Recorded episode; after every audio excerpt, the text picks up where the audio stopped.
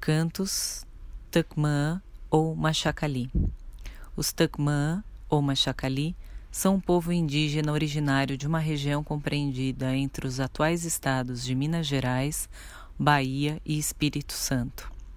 Após inúmeros episódios de violências e abusos recorrentes desde a época colonial, os Tacmã chegaram a beirar a extinção nos anos 1940 e, forçados a abandonar suas terras ancestrais para sobreviver, estão hoje divididos em aldeias distribuídas no Vale do Mucuri. Os cantos organizam a vida nas aldeias, envolvendo sua rica cosmologia constituindo quase um índice de todos os elementos que estão presentes em suas vidas, como plantas, animais, lugares e objetos. Grande parte desses cantos é executada coletivamente e muitas vezes são destinados à cura.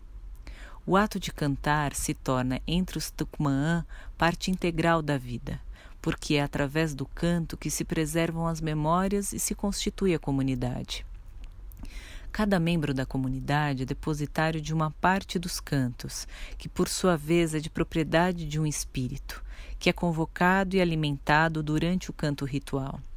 Todos os cantos juntos compõem o universo Tacmã, que é constituído por tudo que esse povo vê, sente e com que interage, mas também pela memória de plantas e animais que não existem mais, ou que ficaram nos lugares de onde os Tacmaã tiveram que fugir para sobreviver.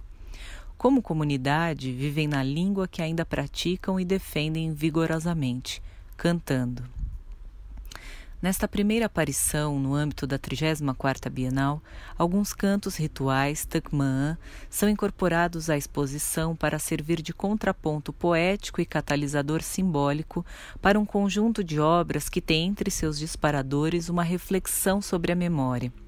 São obras que buscam a preservação e a vivificação da memória por meio de imagens de plantas desaparecidas ou em perigo de extinção, de relatos de culturas ancestrais, cuja sabedoria reverbera até hoje, ou do resgate de episódios históricos particularmente carregados simbolicamente. Faz quase sempre escuro quando os Tacmã começam a cantar. Seus cantos entram noite adentro, convocam os espíritos de cada coisa que compõe o mundo, reúnem o que vemos e o que não podemos ver.